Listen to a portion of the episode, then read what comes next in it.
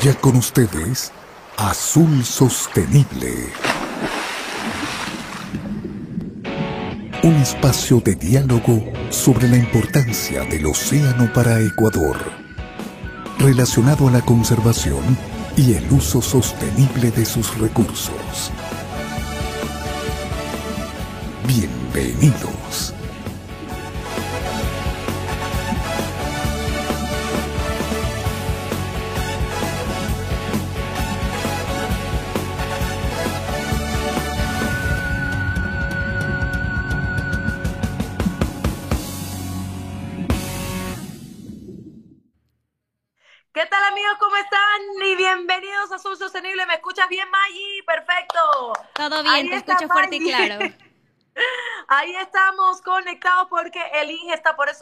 Allá lindísimos en Roma, en una actividad muy importante y está con todas las reuniones. Y por eso nuestra queridísima directora Bella Preciosa, como siempre, está acompañándonos en Guayaquil y yo estoy en Quito, para que vean que Azul Sostenible es full variado y es full internacional, digamos. A nivel nacional e internacional. Aquí estamos, Maggie, y ahí te veo bien acompañada con todos los productos de Atún Manaví, ¿no? Delicioso, por si acaso. Hoy vamos a almorzar caballa en aceite de oliva picante. Y también hay su versión limón. Recomendados. Recomendadísimo. Recuerde que estamos aquí. No se asuste si no ve la maravillosa barba del ingeniero, sino que la verdad que subimos un poquitito de, de nivel de belleza, digamos, para que Maggie nos acompañe ¿Sabes en qué, este? Y hoy no tenemos la camisa de pescaditos, pero quiero comentarles que estoy usando un collar de arte guailá. Es de mujeres pescadoras artesanales de El Oro que hacen este tipo de artesanías con conchas. Esta es una concha y ellas también hacen con escamas de pescado. Ellas están en Facebook y las puedes encontrar en Facebook. Vamos a compartir desde Azul Sostenible este emprendimiento para que lo apoyen. Pueden pedirlo a domicilio, ellas los pueden enviar a todas las provincias del Ecuador por transporte, pero para apoyar esta iniciativa de mujeres que eh, no solamente se dedican a la pesca, sino que tratan de hacer este círculo completo, ¿no? Nadie se come la escama del pescado y ellas están tratando de, de cerrar el círculo, ¿no? Y usarlo Así también. es. Así es como, como le llamamos también y hemos debatido en el programa, se llama de economía circular y de eso se trata. Pasemos después eh, la página y yo por supuesto quiero uno, así que ya voy a reservar de inmediato. Van a venir a Guayaquil, ahí las tenemos. Sí, en- ah, no, pues perfecto, ya está. Recuerde que estamos en eh, Facebook y YouTube, estamos en vivo en este momento para que nos envíe sus saludos y sus comentarios y que también nos retransmite Radio Cascada y Channel Galápagos Noticias en Desarrollo al Día Noticias Ecuador y España Latina TV. Y hoy tenemos un tema que a May y a mí nos encanta porque se trata del consumo de pescado, sobre todo en Guayaquil y en Esmeraldas. Y hay una investigación, no es que vamos a hablar así como así, sino que nuestro invitado, ya saben, es especialista y nos va a comentar de todo esto. Pero antes vamos a empezar con nuestro segmento Noticias desde el mar. Presentamos Noticias desde el mar. Y vamos con esta noticia que es de WWF Italia eh, sobre la cumbre, sobre la pesca artesanal. Adelante. Más de 200 pescadores artesanales, asociaciones pesqueras, ONG y representantes gubernamentales de más de 40 países se reunieron en Roma el fin de semana pasado en la cumbre de pesca en pequeña escala para resaltar el papel de las comunidades costeras en la producción mundial de alimentos y pedir más apoyo para mejorar su sostenibilidad y bienestar social. Este evento inauguró la sesión 35 del Comité de Pesca de la FAO, COFI por sus siglas en inglés, y entre sus objetivos estuvo promover el diálogo y la colaboración entre pescadores artesanales, trabajadores del sector pesquero, gobiernos y otros actores clave de la cadena de suministro pesquera, incluso para fortalecer su capacidad para mejorar la sostenibilidad de la pesca, su desarrollo social y bienestar. Con motivo de esta cumbre, aprovechando la presencia de más de 20 pescadores de países del Mediterráneo y del Mar Negro, celebraron una sesión sobre las necesidades y retos a los que se enfrentan los pescadores artesanales de la región, los impactos del cambio climático como el aumento de la temperatura del mar y el aumento de especies no autóctonas, la contaminación marina, la competencia con la pesca industrial y recreativa, la necesidad de infraestructura, la urgente necesidad de mejorar las condiciones laborales también para las mujeres, la necesidad de garantizar la viabilidad económica del sector a través de cadenas de valor efectivas y justas, así también como la falta de relevo generacional en el sector, fueron los puntos de atención planteados por los pescadores.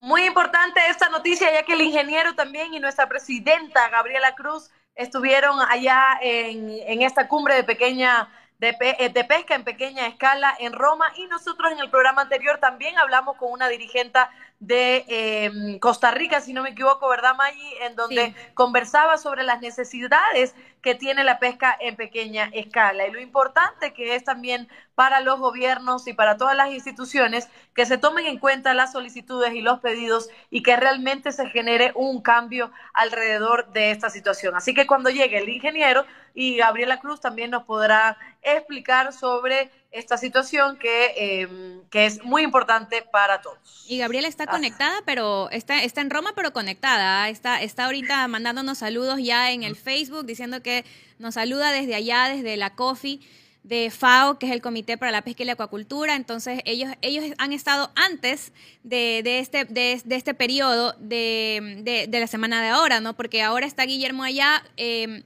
por la pesca industrial, pero todo el fin de semana, como veíamos en la noticia, fue Gabriela con otros dirigentes a nivel mundial de la pesca artesanal por estos problemas que mencionaba Albacorita en el reportaje de WWF Italia, porque si te das cuenta, ¿Cómo, ¿Cómo, esperas que la nueva generación de estos pescadores asuman la batuta con la inseguridad que tienen y, y, sin respuesta de las autoridades, ¿no? Como hemos visto en otras entrevistas. Esperamos que puedan resolver estos problemas para esta nueva generación que tiene que encargarse de la pesca.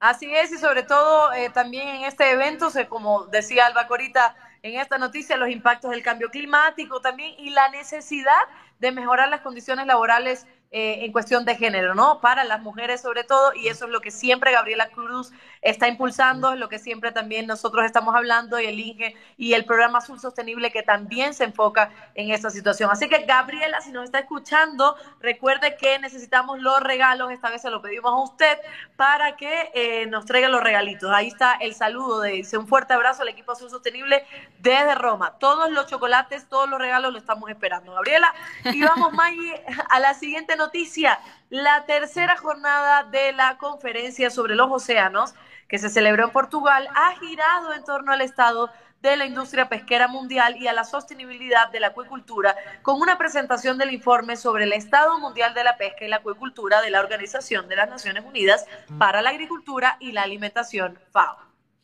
Según la FAO, por un lado, la demanda actual y la necesidad de satisfacer las, necesidades de 10 mil millones de personas a medida que la población crece, presiona los sistemas alimenticios. Por otro lado, el cambio climático, el COVID-19, la degradación ambiental y los conflictos los están poniendo a prueba. Conforme el sector continúa expandiéndose, se necesitan cambios transformadores más específicos, tanto para lograr un sector de la pesca y la acuicultura más sostenible, inclusivo y equitativo, como para combatir la creciente amenaza de la inseguridad alimentaria. Según FAO, se necesita hacer mucho más para alimentar a la creciente población mundial, mejorar la sostenibilidad de las poblaciones y los ecosistemas frágiles y proteger las vidas y los medios de subsistencia a un largo plazo.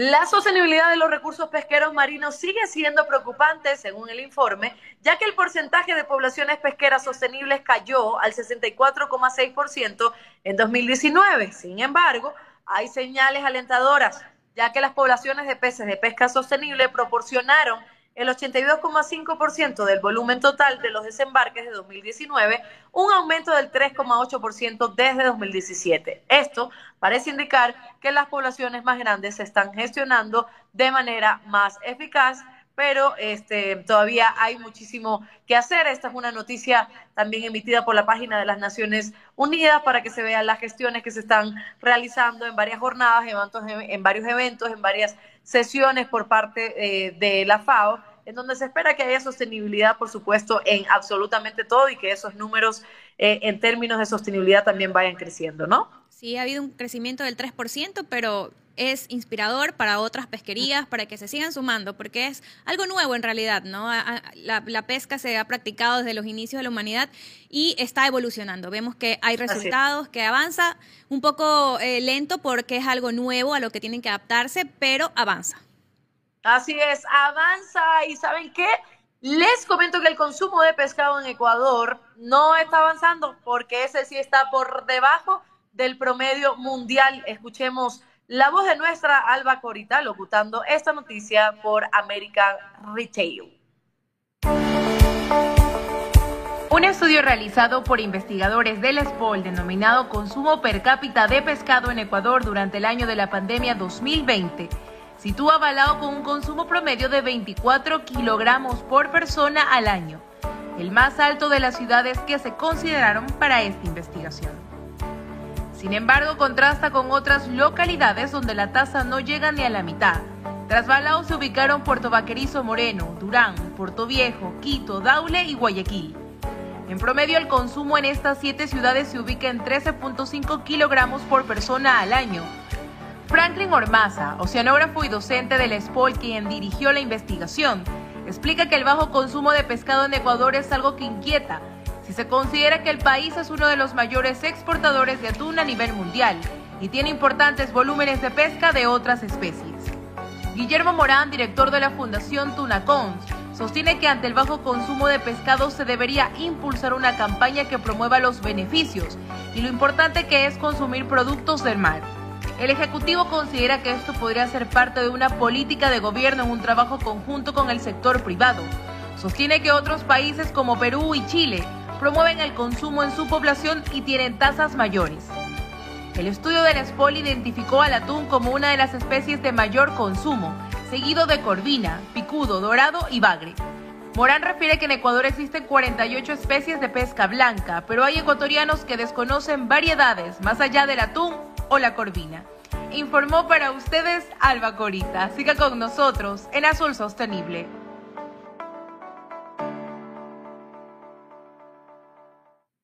Y de esto precisamente vamos a hablar luego del corte con nuestro invitado Franklin Ormanza, que ya es de la casa. Así que vamos a hablar sobre el consumo de pescado y afines en Guayaquil y Esmeraldas, y esto es debido también a esta investigación que nos decía eh, nuestra Alba Corita. Entonces, Maggie, vamos a un corte y enseguida volvemos para que nos mencione si hay saludos también por allá, por Roma o por aquí, por Ecuador. Ya volvemos. Quédate en sintonía. Ya volvemos con más de Azul Sostenible.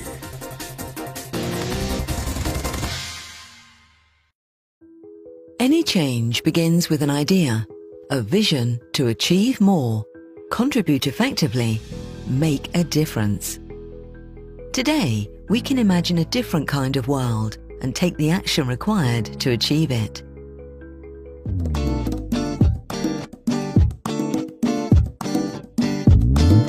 Super abre fácil de atún manabí cuando tengas hambre atún manabí. Super abre fácil de atún manabí cuando tengas super hambre atún manabí. Super abre fácil se abre super super fácil. Super abre fácil se abre super super fácil. Para mano chiquita o mano grandota levantas y sas del mar a tu boca. Super abre fácil de atún manabí cuando tengas super hambre atún manabí.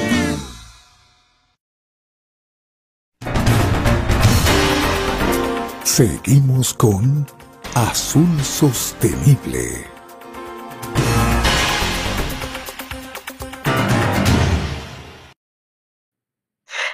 Con Azul Sostenible y Maggie me comenta que tiene algunos saludos por allá. Cuéntame. Así es, aquí tenemos saludos. Ahí podemos ver a Rosita Villasís que nos envía un emoji que no se ve, pero es un atuncito.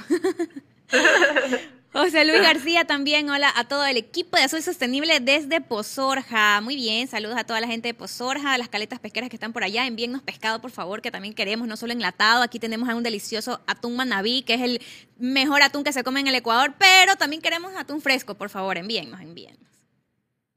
Ahí está, tenemos a Juanita Zambrano que también nos estaba mandando saludos y desde Madrid a Johanna Venegas que siempre nos está viendo, no importa la hora. Ahí está Álvaro Zambrano, que está toda la familia, está toda la familia conectada también. Rosita Villasí dice buenas tardes, mi grupo hermoso y Azul Sostenible, qué hermoso compartir este programa con la princesita y la reina, que Dios me los bendiga.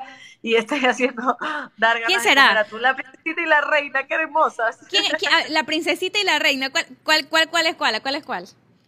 O sea, a ver acá. Ay, tienes todo el aspecto de princesa, mírate por favor con ese pelo y esa cara, obviamente, pues. Ay, la mala de la película soy yo, pues. La, la reina Jorge, roja. Jorge Moreira dice, saludos desde Manta de parte del grupo Bureo, éxitos y bendiciones a todas. Jorge, muchísimas gracias también. En un programa también comentamos sobre Bureo, hicimos un programa especial y un reportaje para hablar sobre todos los trabajos que realizan ustedes en pro de la sostenibilidad y que Tunacons también se ha sumado y otras empresas y otras fundaciones se han sumado a esto. Vamos Te cuento que toda, toda la industria atunera está dando todas sus redes en desuso a el reciclaje y Bureo se encarga de procesarlo. Entonces síganlo también para que vean esas acciones que ellos realizan. Así es, dice Alejandro Bravo desde Perú, saludos a nuestros hermanos Guillermo y Alonda Su Sostenible y por su intermedio a mis hermanos pescadores artesanales del Ecuador, asimismo para nuestros hermanos pescadores artesanales que desde el Coffee Roma nos están representando. Dios os guíe. Y ahí está Alejandro Bravo, que está siempre conectado también en Azul Sostenible.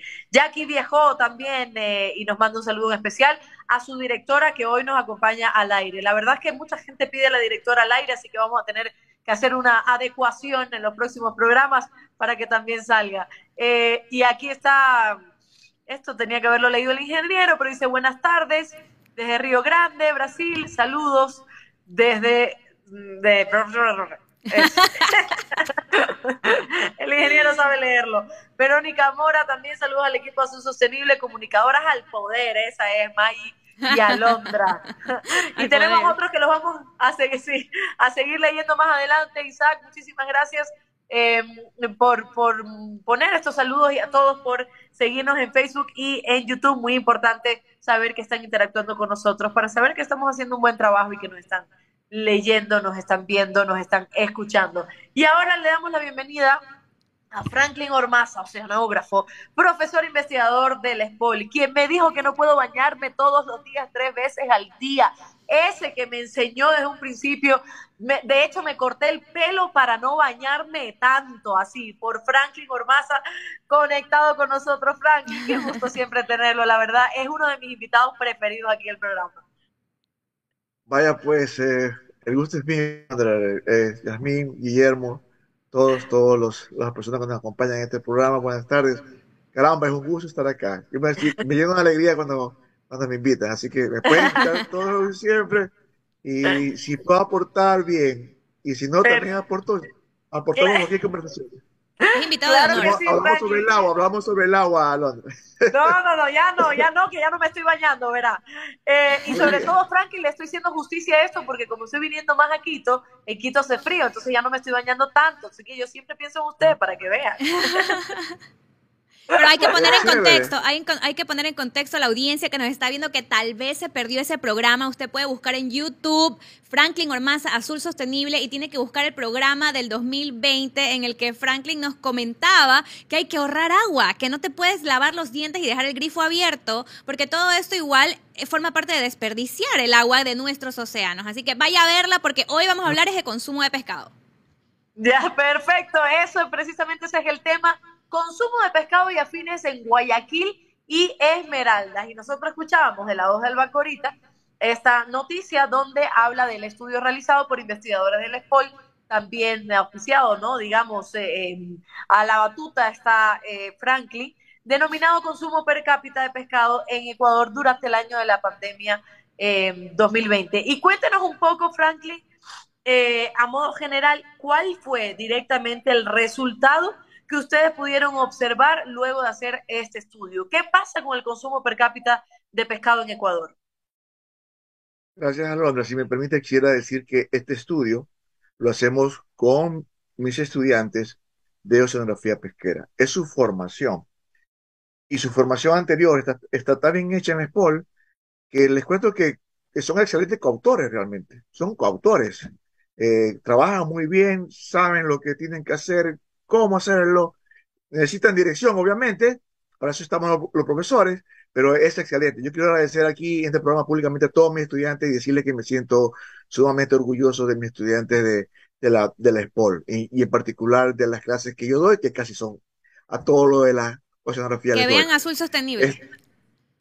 Este, eh, eh, respondiendo a tu pregunta, eh, hemos hecho tres versiones. Hemos hecho durante la pandemia, en plena pandemia, en el mes de octubre 2000, 2020.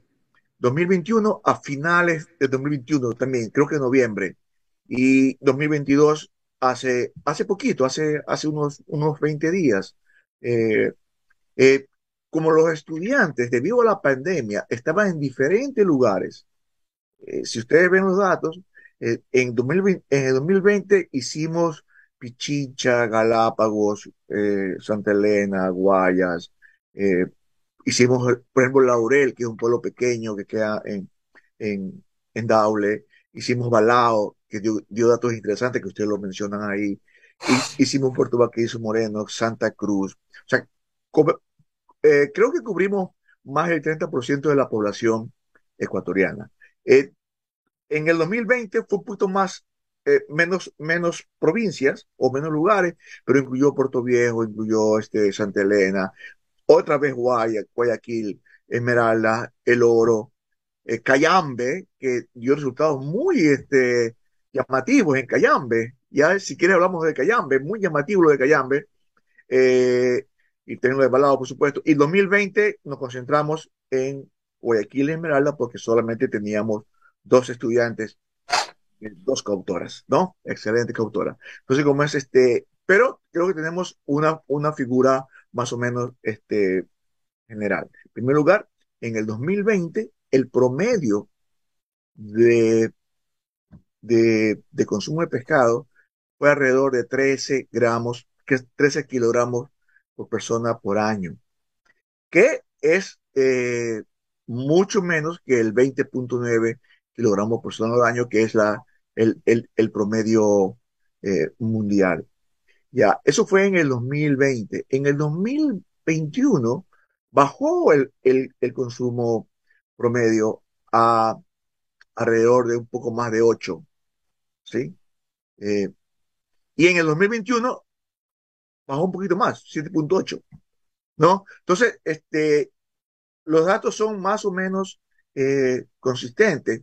En, en, la pandemia, yo creo que sí hubo, creemos que sí hubo un incremento del consumo de pescado porque la gente estaba encerrada y el pescado tuvo acceso, sobre todo en el atado. Y creo que la gente comenzó a oír que había que alimentarse mejor, consumir pescado y ocurrió ese incremento que se lo justifico a la, a la, a la pandemia. Pero yo creo que el promedio de Ecuador no está tan lejos del promedio que da la FAO. La FAO da 7 puntos algo a Ecuador. O sea, yo estoy hallando, estamos hallando como alrededor de 8, 8 y un poco más, con sus picos altos y bajos.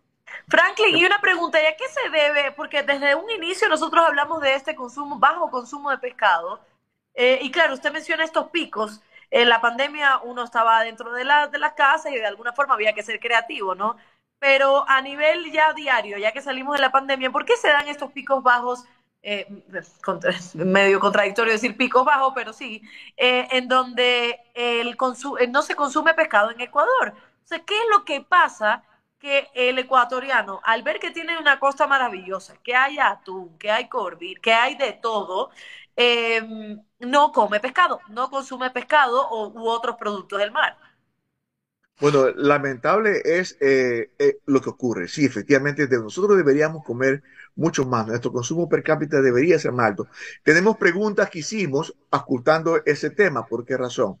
Y lamentablemente no es precio, no es precio, ¿ya? no es disponibilidad, no es disponibilidad porque pescado está disponible, al menos los, lugares que hemos ido está disponible. ¿ya? Inclusive en, en, en, Cayambe, que se supone que es la sierra, Pichincha tiene un, un acceso increíble de pescado, eh, quizás al sur que no hemos ido, pero allá quizás falta un poco. No, repito, no es, no es costo, no es este, eh, eh, disponibilidad. El, el tema pasa por cuestión cultural. O no hemos, este, creo, uh, sido consumido por la propaganda de la comida chatarra. O sea, por un bolón, la gente paga encantado y todo el mundo. Aquí no hay cuestión social eh, eh, que, que, que, marque la situación. Paga dos dólares, tres dólares, cuatro dólares, muerto de la risa. Una libra de pescado, una, una lisa, le puede costar en el mercado mucho menos que eso. ¿ya? Un, pescado, claro, hay, pescado más caro, tenemos el, dorado, tenemos, puede ser un poco más caro. Pero una comida con pescados saldría más barata que un bolón, el solo bolón que vende por aquí una famosa, un famoso restaurante que es, es, es un asalto, ¿sí? Este, esos, esos bolones, ¿ya? Entonces es cultural. Y otra cuestión cultural, y que es muy grave, que que es muy grave, que los niños, los menores de 10 años, no consumen pescado. Y las madres embarazadas tampoco consumen pescado. Y esos dos, dos, dos eh, eh, digamos, fracciones de población son las que deben consumir más pescado. ¿sí? El, el mayor consumo está entre, los, entre, los, entre los 25 y 50 años. Ahí está el mayor consumo. Y hay un consumo muy particular de, de gente así de mi edad que consume alto. Ese se puede pasar a veces los, los, los, los, los, los 15 kilogramos fácil. Yo consumo fácil. Hablando de, del, del, consumo en estos rangos de edad que usted menciona, justo hablábamos una noticia sobre esta nueva generación o la generación de relevo, y yo lo puedo asociar porque, como usted dice, ¿no? Esta generación suya sí tiene un consumo más elevado de marisco o pescado. ¿Por qué la nueva generación lo ha perdido? Mm, ¿Será solo la comida chatarra?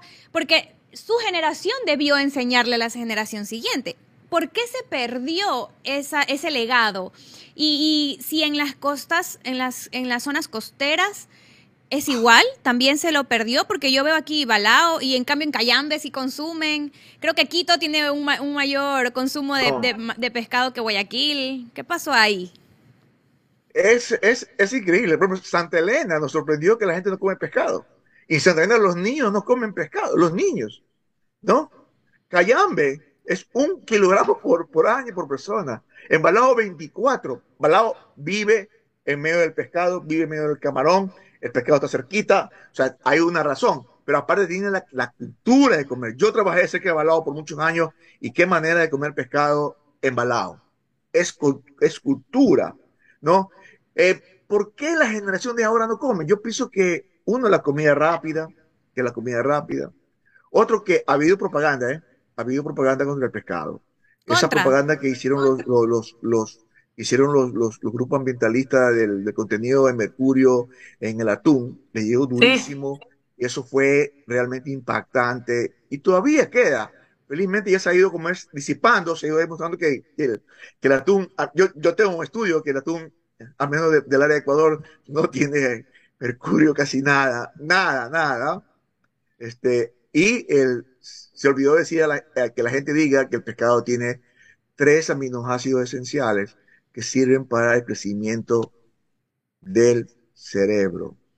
Tenemos, tenemos el la... Tema de, el, el, tema de la desnutrición, y yo quisiera hablar un ratito de la desnutrición, porque el, el, va un poco asociado. No es la única causa de la desnutrición, pero es un tema asociado. Entonces tenemos tres aminoácidos, o los, los, los omega 3, ¿no? ¿Ok? Los omega 6. Eh, y todos los, los, otros elementos.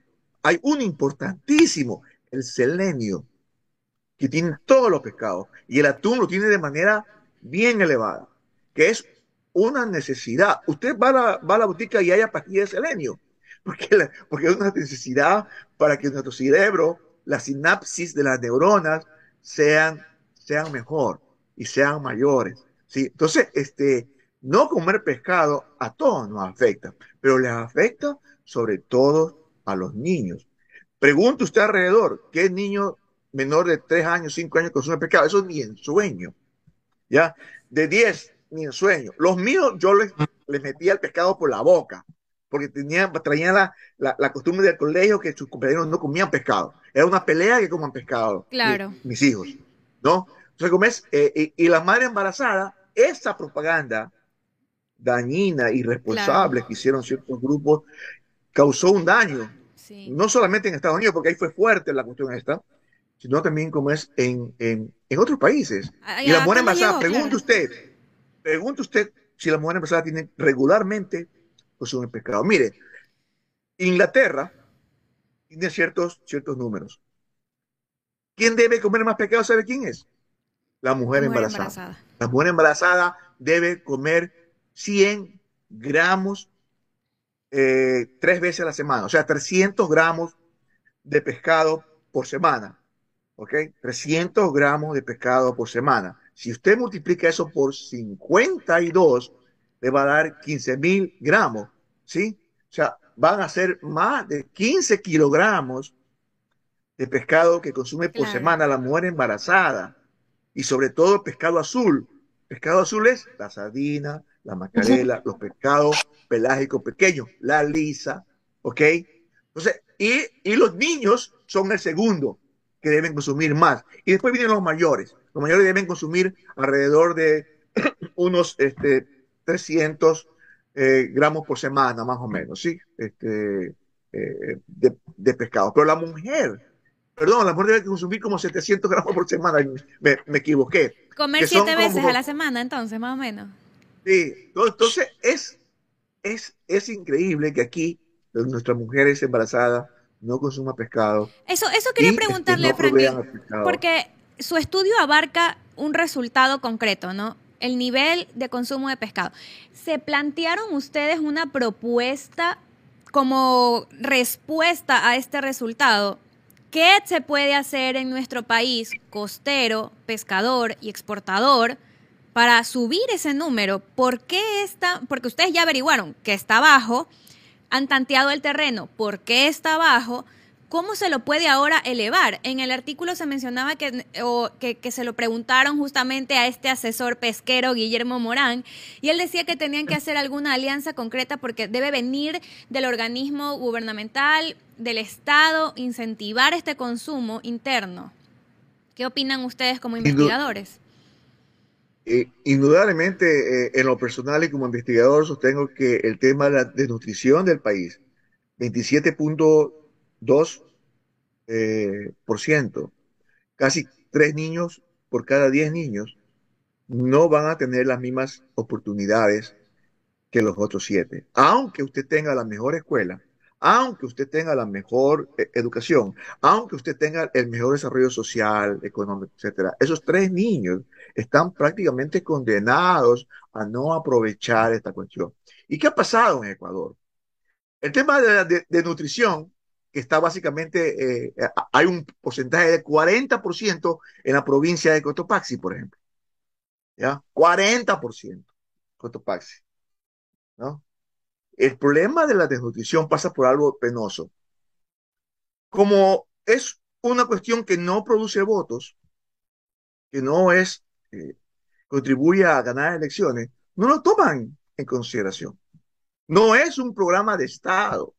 Mire, en el 2012, eh, pero en el 2008, cuando estaba el, presidente Correa, teníamos 24% de, de, ¿cómo es? de, de, nutrición.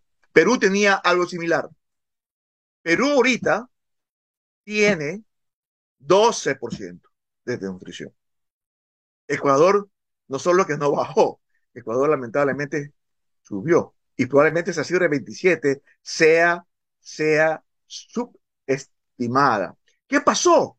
Vivimos la época que en teoría teníamos los recursos, el, un gobierno social, eh, que se preocupaba por lo social y se, se, se despreocupó porque están los resultados ahí. Están los resultados. Y la prueba es, en la última eh, eh, eh, marcha indígena, y aquí hablo un poco de política porque lamentablemente los científicos también tenemos que hablar de política, ¿qué propuesta ha venido de parte de los indígenas con respecto a la nutrición? Un líder es de allá, justamente de Cotopaxi. ¿Hay alguna propuesta que pelee? Porque eso es justicia social. Porque no es posible que condenemos a tres, y perdón que hace la voz porque me, me, me molesta y me enoja saber que con todo lo que tenemos, tenemos tanta desnutrición. Tres niños van a estar vetados, condenados a no aprovechar lo que el país produzca. Menos mal este gobierno ha tomado, parece, política de Estado. Y no solamente el gobierno, el sector privado pesquero, la Cámara de Pesquería. Lo que estamos inmersos en el tema, queremos hacer, ayudar a resolver el problema, porque Perú hizo algo. No es la solución al, tema de nutrición, ¿ah? no es, pero es una, un factor importantísimo. Perú pasó de alrededor de 10 kilogramos por persona por año. ¿Sabe cuánto está Perú ahorita? Está casi 18 kilogramos de pescado por, por año por persona. 18, casi la media. Y ojo, que Ecuador, perdón, no, no, no.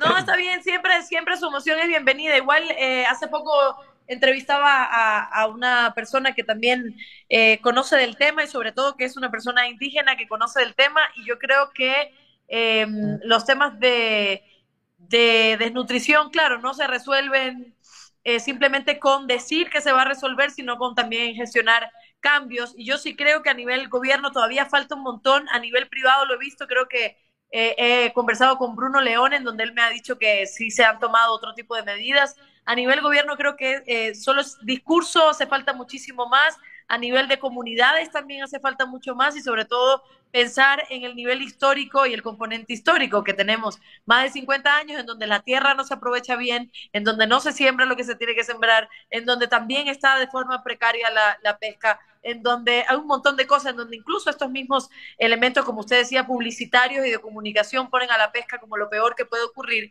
y, y, realmente es un componente en donde todo el mundo tiene que involucrarse. Así que me gusta mucho que usted se emocione de esto porque son nuestros niños los que están creciendo sin una adecuada alimentación, los que están creciendo sin tener un proceso adecuado de crecimiento y sobre todo que vamos a tener más adelante a ciudadanos que no han crecido de la forma correcta y, no se puede permitir. Y estamos como a nivel mundial como uno de los indicadores más altos en temas de, nutrición. Franklin, voy a ir a una pausa y enseguida vuelvo, volvemos con ustedes porque May y yo tenemos otras preguntas para conocer entonces qué podemos hacer para comer mejor y comer pescado. Ya volvemos. Ya, chévere, gracias. Eh, espero. Quédate en sintonía. Ya volvemos con más de Azul Sostenible.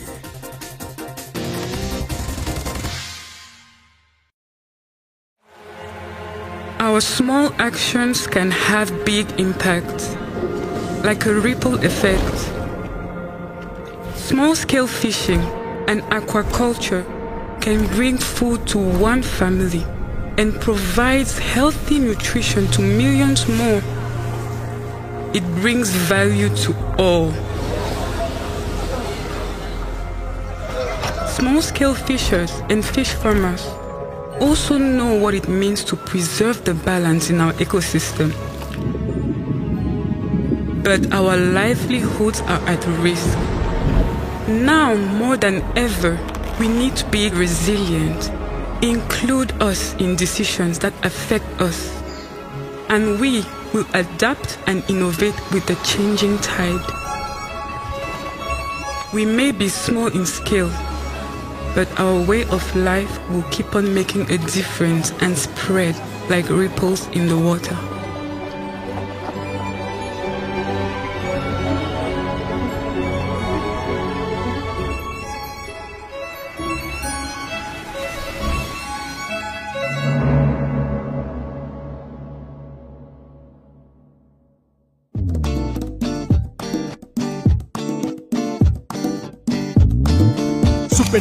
Fácil de atún manabí cuando tengas hambre atún manabí. Super abre fácil de atún manabí cuando tengas super hambre atún manabí. Super abre fácil se abre super super fácil. Super abre fácil se abre super super fácil. Para mano chiquita o mano grandota levantas y del mar a tu boca. Super abre fácil de atún manabí cuando tengas super hambre atún manabí. Seguimos con Azul Sostenible.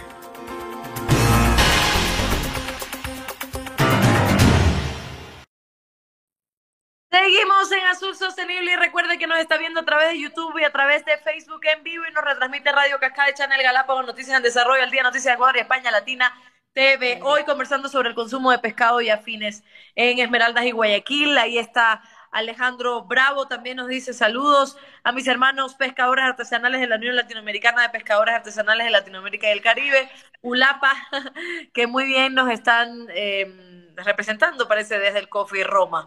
También, ¿a quién más tenemos? Por ahí, a Luis Ambrosio. Buenas noches desde Ginebra, nos saluda.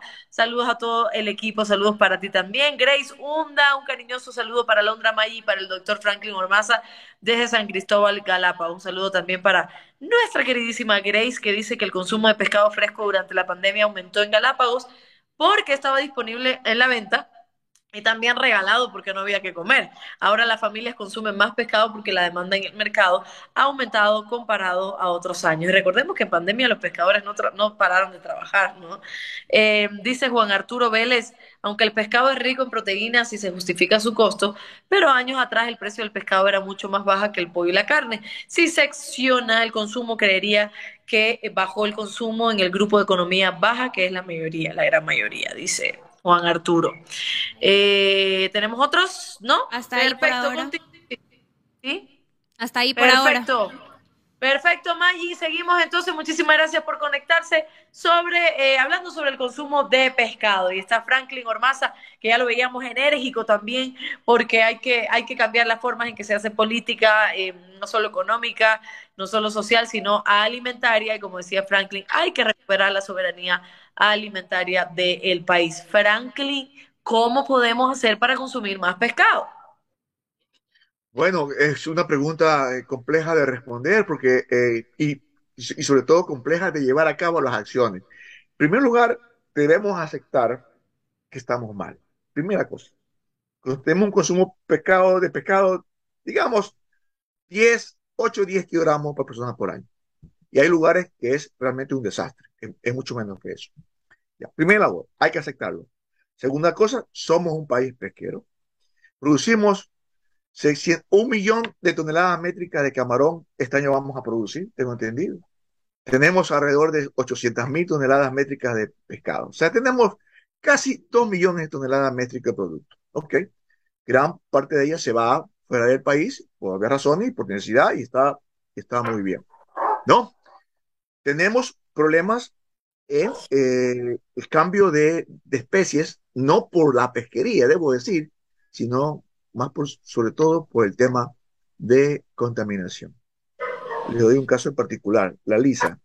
La lisa era un pescado que encontrábamos aquí en el estero salado. Yo lo comí cuando era chiquito, vivía junto al estero salado. Yo comía lisa. No hay más lisa. No hay más lisa en, en, casi en el Golfo de Guayaquil. ¿No? Y es un pescado barato y sumamente proteínico. Suma, tiene como 28% de proteína. Ya, Cuarto, el tema del, del, de la invasión de la comida chatarra. ¿Ya? Y quinto, la falta o ausencia de conocimiento sobre nutrición. ¿No? Entonces, y este problema, como usted ve las causas aquí, las principales que yo veo, no lo va a poder resolver solamente un gobierno, cualquiera que fuese. No lo va a resolver solamente como es eh, una, sector privado, no lo va a resolver solamente mis estudios, solamente la academia, y no lo va a resolver simplemente ustedes comunicando a la gente. No, este es un problema social grande que va a tomar años, años en resolverlo o mejorarlo. ¿sí? Debe ser política de Estado. Ojo, si algo de bueno pueden hacer esos señores congresistas, es dejar esto como política de Estado. Venga quien venga, debería tener la obligación de atacar el tema, de mejorar el consumo de pescado. El sector privado tiene que, tiene que, tiene que también ponerse ahí las pilas, como decimos la gente. Tiene un, un nicho, un nicho de, de, de, de, clientes en la, en la, en la Amazonía, en la, en, en la parte sur, sobre todo de la, de la, de la región andina, donde ahí hay que promover el consumo de pescado. Franklin, o sea, el, en estos momentos, el sector privado es fundamental para promover el consumo de pescado. Imagínense usted que la gente no come camarón en Ecuador. Ahí somos el número uno. No es por precio. Nuestra primera exportación. Claro. No es por precio. En, lo, en, lo, en la lista de, de, de, de, especies, camarón sale abajo. Franklin, ¿Sí? yo le quiero no hacer una precio. consulta porque usted me está mencionando. Perdón, déjame, déjame, déjame, déjame, terminar la, la, la idea. ¿no? Otro tema es cómo se consume. O sea, no solamente que consumimos menos, consumimos mal. La mayoría de la gente nos respondió que come pescado frito. Es la menos eficiente forma de comer pescado. Dos, comen solamente filetes. Les encanta el filete porque no pueden comer todo el pescado. Tres, no usan la cabeza, no usan el espinazo, no usan las otras partes del pescado que pueden ser para, por ejemplo, hacer la sopa. ¿sí? Sopa de pescado. Usted pregunte quién come sopa de pescado de manera una, de, una o dos veces por semana. Muy poca gente le dirá que sí. No usamos todo el pescado. No hemos olvidado de comer pescado entero. Ah, no, que no puedo porque la espina que me ensucia las manos, yo no puedo comer. Vaya pues. Comer pescado con las manos, un pescado frito, una lisa frita con las manos es lo máximo, pues. Se chupa los dedos, ¿no? Del, del, gusto. Entonces, hay varias cosas que se pueden hacer. Una de, uno, uno de, los, de los fundamentales eh, papeles es usted, son ustedes, perdón. En, en, la promoción, lo que están haciendo hoy día es fantástico. Ojalá pueda estar a la altura de lo que ustedes están haciendo hoy día. Ojalá pueda mm. servir lo que estoy diciendo, para llamar un poco la atención a los líderes políticos, a los líderes como es el sector privado, que saben, yo no tengo que, el sector pesquero, sobre todo el sector pesquero atunero, la tiene clarita. Y Bruno Leone, eh, la gente de Manta, Ceipa, CNP, la tiene clarita. Y hay que reconocer aquí, vaya la oportunidad, que fue el sector que más proveyó de comida o posibilidades de comer bien durante la pandemia. Se arrajaron. Yo conozco una planta que solamente paró tres días, tres días durante toda la pandemia. Y ahí todos trabajaron, todos. Y así fueron casi todas las plantas. Entonces, eso es de aplauso. El gobierno debe, debe realmente condecorar al sector, al sector pesquero, pero abiertamente debe condecorarlo al sector pesquero industrial y también artesanal, porque tampoco pararon los artesanales, tampoco pararon, eh, hubo menos, pero tampoco pararon, ¿sí? Entonces, este, yo creo como es que es, háganlo por los niños, ¿sí? Por los niños. Repito, elevar el consumo de pescado, comerlo mejor, no es la solución al, a la desnutrición, ¿sí? No, no, no, no, no es, es, es mucho educación. Eh, miren esto que tengo aquí. Una cinta métrica una cita métrica, me la pongo alrededor de la cabeza y yo puedo medir el diámetro de mi cabeza. En Inglaterra, país desarrollado, cuando yo tuve un niño, tuvimos un niño ahí, entonces yo pensé que, era, que iba a ser como aquí en Ecuador, que cada mes te piden que vayan al pediatra y nada más. Una vez nos, llamaron al, mes, creo, nos dieron una cinta métrica, como esta que está aquí, una balanza y una hojita. Nos dijeron qué comer. ¿No? Y lo que más acentuó, remarcó la doctora, es el tamaño, eh, el, diámetro. Si el diámetro se está disminuyendo un poquito, no crece de la tabla, usted viene inmediatamente para acá para jalarle las orejas para empezar y luego para tomar las debidas estas. Les dan, ¿cuánto vale esto? un dólar, medio dólar. ¿Qué tomar esto, esto aquí? No es nada. Le dan a nuestras mujeres embarazadas, a las mujeres pobres que tenemos, que son muchísimas, le dan esto. Vea, ni las aniñadas hacen esto.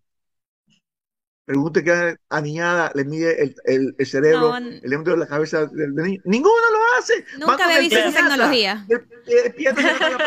de alivio. Esto es tecnología de punta, no se ve aquí. o sea, que, que mira, ¿no?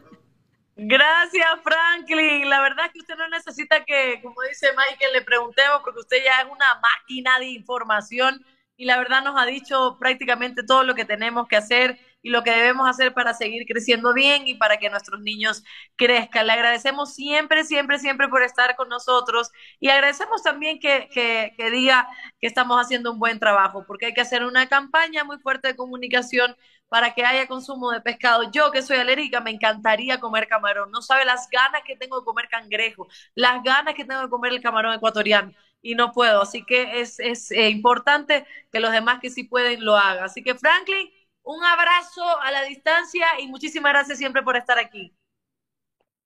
Gracias, gracias. Y, eh, y por favor, hablen, hablen con sus amigos, sobre todo sus amigos, los que están aquí ustedes, hablen de este tema. Creo que es necesario hablar, ¿sí? Perfecto. Gracias, Franklin. Maggi, ¿tenemos algún otro saludo? Vamos de una a las encuestas en Twitter. Vamos a las encuestas. Producción, producción. Yo le voy a hacer las preguntas a Maggi ahora para ver qué tal, ¿ya? Dice, ¿cuál es cuál es la especie de eh, especie marina más capturada a nivel mundial? abadejo de Alaska, atún barrilete o anchoveta peruana? Estoy aquí en Facebook, por favor. Los que están en vivo, ayuden un poquito. A ver, díganme la respuesta, por favor. Aquí, aquí. ¿Quién me sopla la respuesta? Franklin, no, a ver, a ver, aquí hay, había alguien de Perú justo mandando saludos, así que yo voy a decir la anchoveta peruana. Bien, ahí el Franklin también dio su respuesta. Muy bien, la anchoveta peruana es la especie marina más capturada a nivel mundial. Ahí está, ayuden a Maggie también en Facebook y en YouTube para que le den las respuestas. Vamos con la siguiente pregunta. Dice, según el último reporte de FAO, el consumo per cápita mundial de pescado aumentó en el 2020. Sí, no, no lo sé, me gustaría saber. Y esto lo mencionamos en las noticias, ¿verdad, Maggie? Dice Franklin, da una respuesta, yo también. ¿Tú dices que? Sí, claro, en las noticias ya nos sopló la respuesta. Aumentó un poquitín, 3% me parece, pero aumentó. Así es, así es. Vamos entonces a la última eh, pregunta que dice así. ¿Los productos marinos son la única fuente natural de yodo, verdadero o falso? Y ahí si no hay ningún cuestionamiento, esto es verdadero porque siempre desde chiquitos nos decían eso. Yo me acuerdo que mi mamá decía que sí, que hay que comer pescado, que hay que comer esto por el yodo. Yo no entendía qué cosa el yodo, pero la cosa es que es fuente natural de yodo. Mira, la mayoría dijo falso, Franklin, pero sí es verdadero, ¿verdad? Le hago así con la, con la cabeza como iguanita, sí es verdadero, así que eh, ahí está. Ah, dice que es falso. ¿Por qué es falso, Franklin? ¿Hay otra fuente de yodo? ¿Cuál? ¿Cuál es? creo que está No se le escucha. No sé, eh, eh, hay, hay, hay vegetales. Ah. Trazas, trazas de yodo. A, ver, el, el, escorbuto que le, que le esto, esto, que simple aquí, este, por el video falta yodo, no es realmente. Sí, puede ser que hay partes que no comen pescado y encima no comen ciertos vegetales. El pescado es claro, se puede considerar como el quizá el principal o el, que más tiene este yodo, porque el agua de mar tiene es, parte de la constitución del agua del mar. Claro, así es. Entonces digamos que es entre verdadero y falso, ya. Ya, por ahí es la principal. Tal vez no la única, pero sí la principal. Entonces, ya. sí es la, sí es, sí provee Depende de quién le pregunte, ¿no? Depende de quién le pregunte. Listo, Franklin. Ahora sí, muchísimas gracias. Y a todos por conectarse, Maggie. Ya sabemos que los miércoles y los sábados estamos aquí. El sábado a las 9 de la mañana también vamos a estar conectados para estar juntos en Azul Sostenible. Em, y sigan a los productos de Tumanaví. ¿Hay cebollado por ahí, Maggie? No, porque una host de Azul Sostenible se lo llevó para desayunar la semana pasada. Y se nos acabó el encebollado, pero tenemos ventresca, caballa, lomitos, así que recuerde que lo puede encontrar en los supermercados eh, más cercanos a su domicilio, así que hágalo porque está muy bueno. Así es, gracias Maggie, nuestra directora nos acompañó hoy en Azul Sostenible, espero que les haya eh, em, interesado mucho el programa porque es muy válido lo que hablamos aquí siempre en Azul Sostenible. Sí, Sostenible. Le agradecemos mucho por sus saludos y por conectarse y nos vemos el sábado a las 9 de la mañana. Chao para Isaac y la La piña, la piña, coman la piña, coman la piña. Comer piña, comer piña. Chao. Gracias por habernos acompañado en este programa.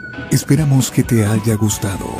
Encuéntranos en Facebook, Instagram o Twitter y cuéntanos qué te pareció. Hasta la próxima.